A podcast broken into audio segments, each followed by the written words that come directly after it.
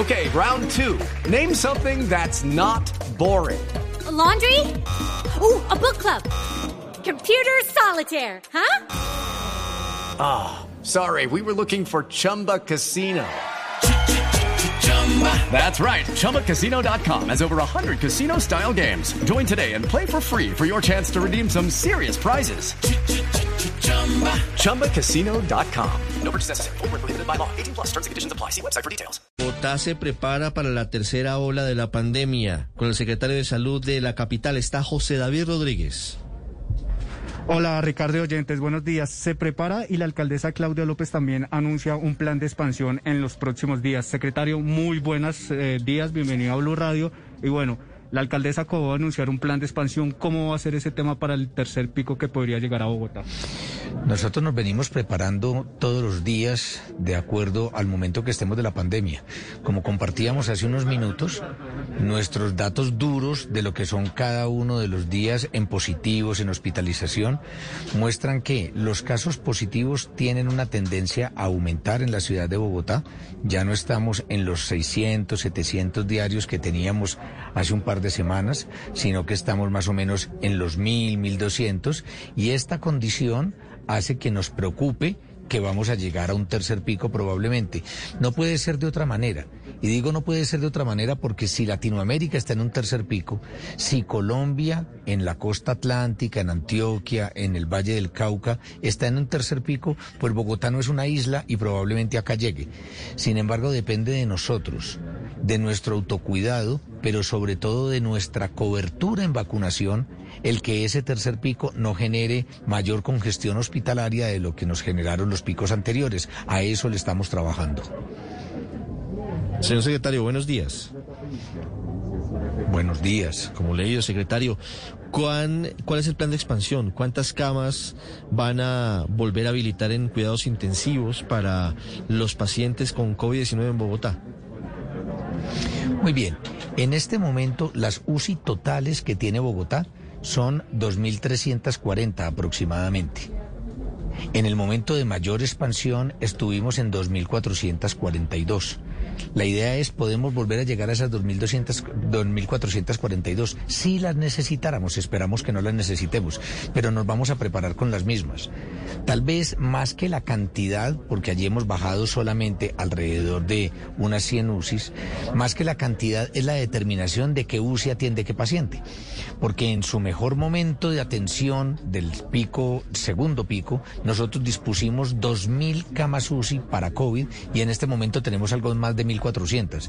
Por eso esas son las que vamos a empezar a listar a partir de este momento. ¿Qué hacemos? Revisar nuestro talento humano, revisar los insumos y cambiar la destinación de cama UCI de paciente general a cama UCI COVID. Eso nos podría conllevar también a limitar la realización de cirugías de alta complejidad que sean electivas. Lo hemos hecho en, las otros, en los otros picos y probablemente lo tendríamos que volver a hacer en este.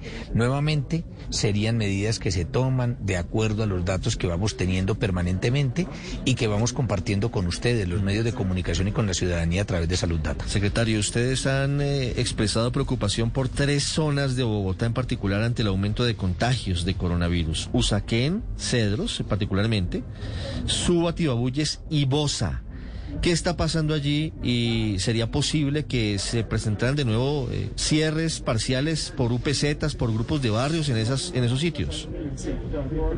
Esperemos que no sea necesario. En este momento, como ustedes lo, lo han visto en nuestro semáforo en, en Salud Data, no hay ninguna localidad que haya tenido necesidad de cambiar de alerta amarilla a alerta naranja. Toda, la toda Bogotá está en alerta amarilla.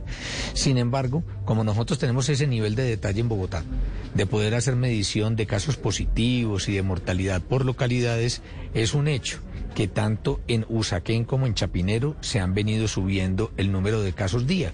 Por eso tenemos que tener particular cuidado en estas localidades.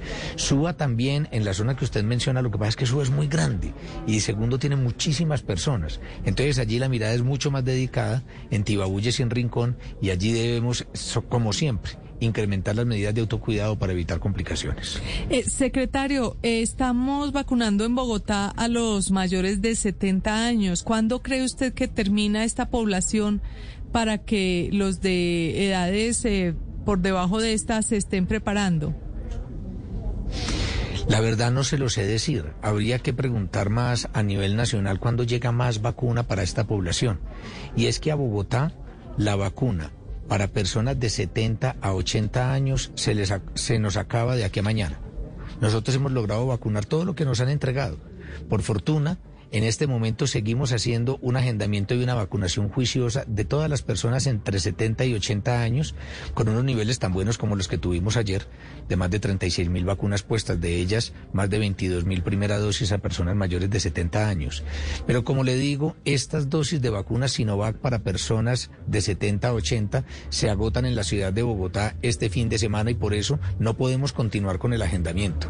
¿Cuántas nos faltan para este grupo etario? Más o menos unas 60, 70 mil dosis, que serían los que faltarían de 70 a 80, insisto. Después de eso pudiéramos arrancar con los de 60, 70, pero una vez más el tema no está, la, eh, la pelota no está en nuestra cancha, está en la cancha del gobierno nacional que está pendiente de nuevas entregas y de que por supuesto nos haga las entregas respectivas a los entes territoriales. El viceministro de Salud dijo esta mañana aquí en Blue Radio que este fin de semana se espera un gran cargamento de vacunas, no nos anticipó cuántas, pero que el presidente Duque lo anunciaría. Esperamos que eso rápidamente se entregue a los alcaldes, a los gobernadores, a la Secretaría de Salud y rápidamente volvamos a tener un ritmo acelerado de vacunación. Señor secretario Alejandro Gómez, gracias y feliz Semana Santa.